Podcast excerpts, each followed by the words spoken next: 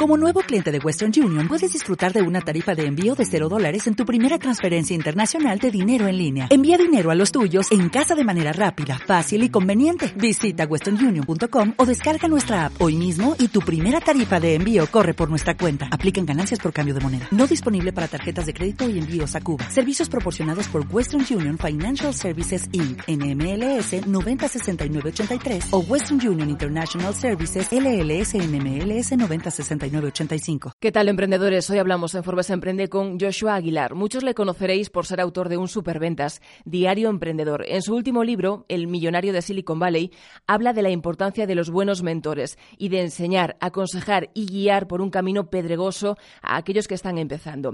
Escribe sobre emprendimiento y es un emprendedor. Dirige la empresa tecnológica Earth Technologies que diseña y desarrolla productos electrónicos y tiene su sede en California.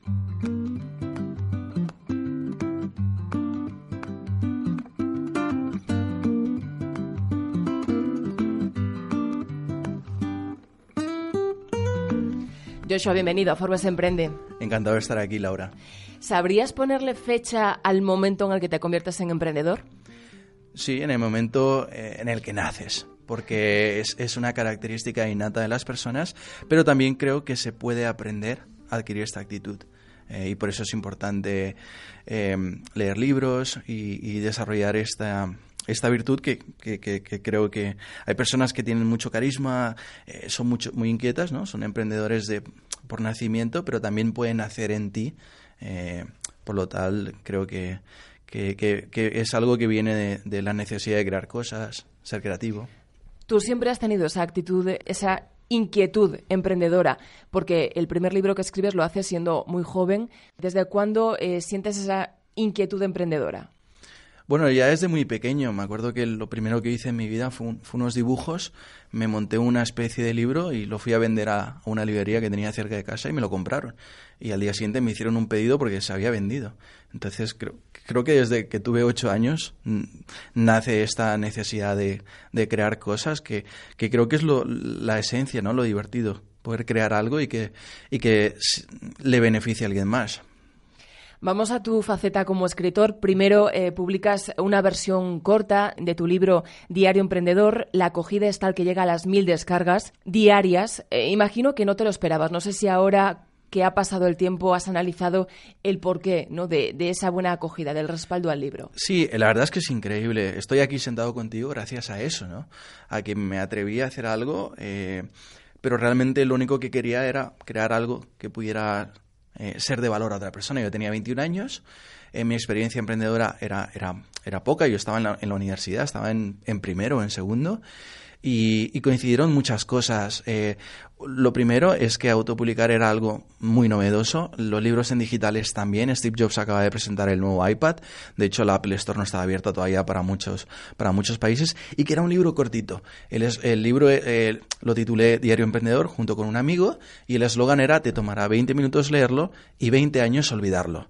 Y literalmente es así como la gente lo, lo, disfrutaba. Eh, te subes al metro, eh, de media tarda 20 minutos, y la gente lo leía entero. El problema con los libros es que es, hoy en día la gente vamos muy deprisa, eh, estamos muy ocupados y a lo mejor la gente no tiene tiempo de leer un libro entero.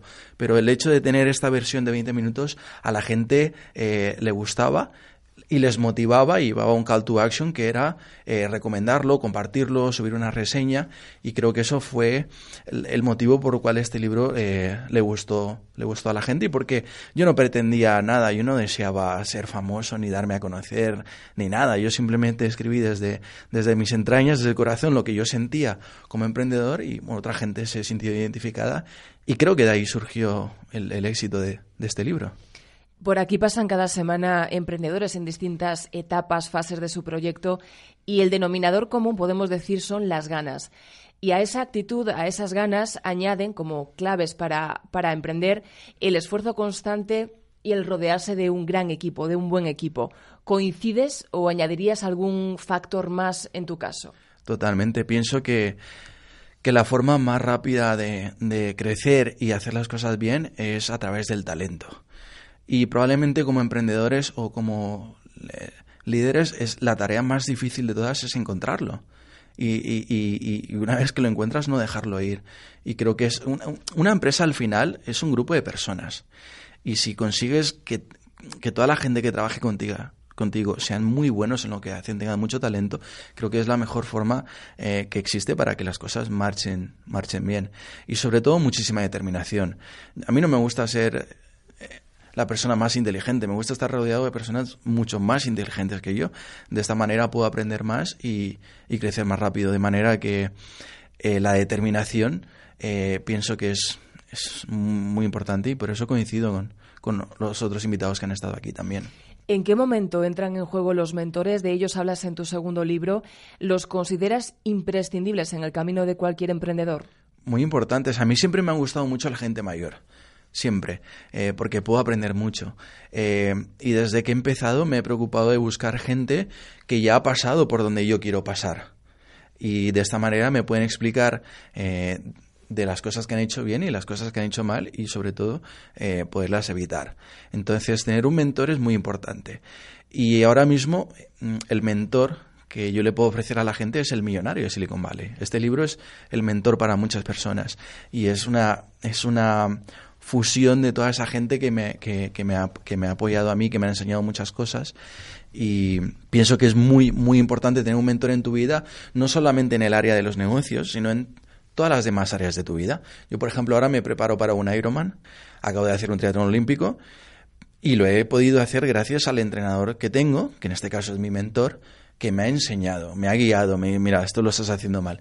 Y, pienso que es muy importante, es un consejo práctico, que busques un mentor en todas las áreas de tu vida, en el área de tu salud, en, el área de, de empresas, en el área espiritual también, si puede ser. Creo que es muy saludable esto. Si tú fueras el mentor, ¿qué enseñarías primero, las ventanas del éxito o las oportunidades del fracaso? Las oportunidades del fracaso. Yo personalmente del éxito he aprendido muy poco, por no decir nada. El éxito incluso puede llegar a ser confuso, porque te desvía un poco. En cambio, del, fracaso es de lo que más aprendo y es algo inevitable. Eh, y sobre todo que se paga con dinero. Eh, cuando tú empiezas una empresa, tú puedes tener un plan de, empresa perfecto.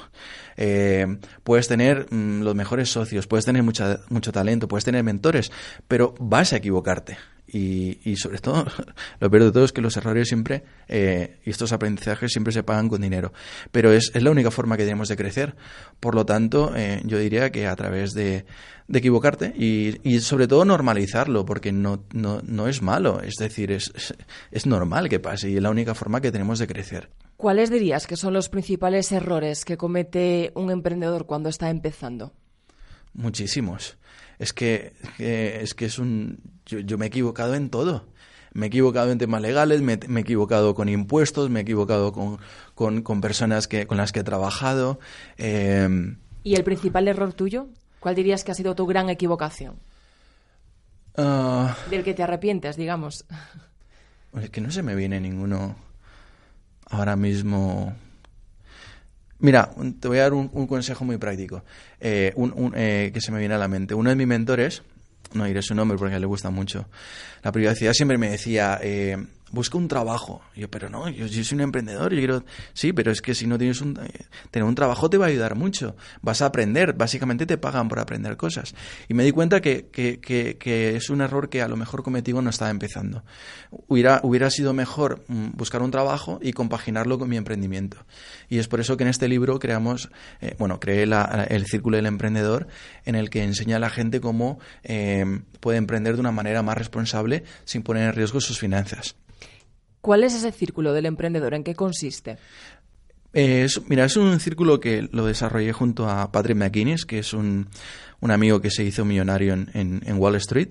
Y a través de la experiencia que, que, de todos los casos que él ha visto junto con los que yo estudié, me di cuenta que, es un error muy común que nos pasa a todos. El círculo consiste en buscar un trabajo en una empresa que admires, eh, porque de esta manera no vas a poner en riesgo tus finanzas personales.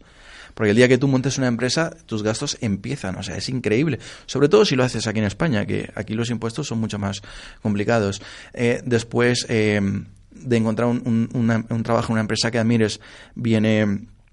Eh, básicamente eh, el bootstrapping, que es hacer todo lo que puedas con, la menor cantidad posible de, recursos. Yo siempre digo que es mejor usar tu creatividad eh, en vez de tu cartera. Y después convertir en un emprendedor 10%, que es usar el 10% de tu tiempo y tus recursos para emprender en, algo que te interese. Y sobre todo, si puede ser relacionado con Internet, mejor. Entonces, si trabajas mm, y sales de trabajar, no sé, a las 5 de la tarde, pues eh, todos los días dedícale dos o tres horas y después trabaja todo el fin de semana en tu idea. Em, y si haciendo eso ya empiezas a ganar dinero y te empieza a ir bien, ya puedes considerar convertirte en un emprendedor 100%, que es emprender de, de, pleno. Pero es que esto viene de eh, cuando, escribí, cuando, cuando Diario Emprendedor, mucha gente te escribe, te envía emails de todas partes del mundo. Tu libro me ha motivado muchísimo y mañana renuncio. Ya me cansé de trabajar en esta empresa o de mi jefe. Voy a empezar mi empresa. Y yo, me di cuenta que es una responsabilidad muy grande el, consejo que le das a las personas. Entonces, no, no todo tiene que ser blanco y negro eh, o negro. Hay, hay otras, otras formas mucho más responsables o inteligentes de poder mm, dar ese paso hacia el emprendimiento. ¿Cuándo, por qué decides montar Earth Technologies y por qué en California? A mí, a mí me gusta, un consejo que yo le doy a las personas eh, cuando he tenido la oportunidad de dar alguna charla es que encuentren algo que les apasiona, apasione y a continuación intenten convertirse el mejor en eso. En mi caso personal, a mí lo que me gusta es la tecnología. Me gusta muchísimo y me gusta el diseño.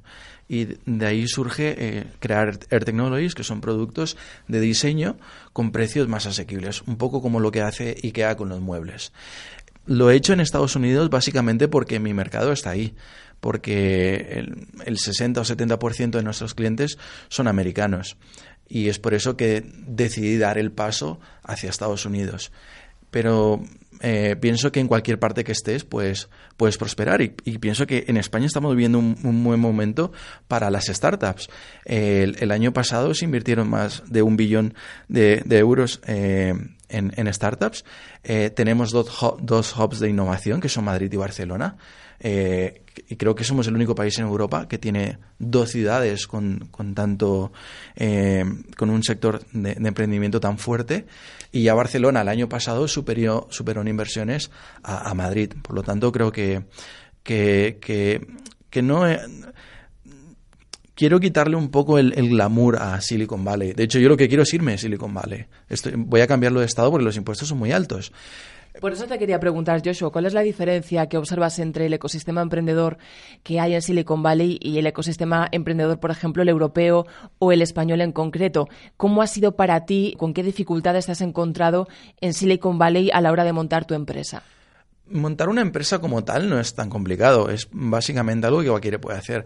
Para mí lo complicado ha sido ser un extranjero porque claro, al ser español mm, no es tan fácil. Entonces, eh, yo llevo muchos años, mm, llevo 12 años yendo a Estados Unidos todos los veranos y he tenido que hacer muchos trámites, papeleos para poderte sacar el Tax ID o el IE, o un código que no sé qué, todas estas cosas que, que, para, que a, mí personalmente es lo que más me ha costado y, es lo que me ha permitido como extranjero eh, poder crear una empresa ahí. Personalmente para mí eso ha sido lo más difícil. ¿La traerías a España o a dónde la llevarías? No, en Estados, seguiremos teniéndola en Estados Unidos porque nuestro mercado ahora mismo está ahí. Y yo pienso que uno tiene que estar donde está su mercado. Lo que sí voy a traer a España es eh, que queremos, es uno de mis sueños además, es montar el, estudio creativo eh, aquí en España. Y eso sí que lo haremos más adelante y, y me encantaría, me encantaría. Eh, entiendo que es uno de tus objetivos a corto plazo. A largo plazo, ¿qué esperas eh, conseguir con Earth Technologies? ¿Cuáles son esas metas que, te planteas? Mira, el siguiente paso para nosotros es entrar en las Apple Store. Eh, este año vamos a empezar a vender en los APR, que son Apple Reseller Premium Apple Stores. es algo que es otro de los, de los objetivos que tenemos a corto mediano plazo. Ahora entramos en, en Amazon Prime en Estados Unidos. Y bueno, es, crear una marca que sea reconocida eh, de diseño de forma internacional. Creo que vamos bien encaminados. Mm, yo siempre he querido crear un Van Olufsen, pero a precios más asequibles, más de un mercado de consumo normal. Pues muchísima suerte con esos objetivos. Joshua Aguilar, gracias por haber venido a Forbes Emprende. Muchísimas gracias. Soy muy fan de Forbes. No te imaginas cuánto, de verdad te lo digo, de todo corazón. Y estoy muy contento de haber estado aquí con vosotros. Muchas gracias. Gracias, Joshua.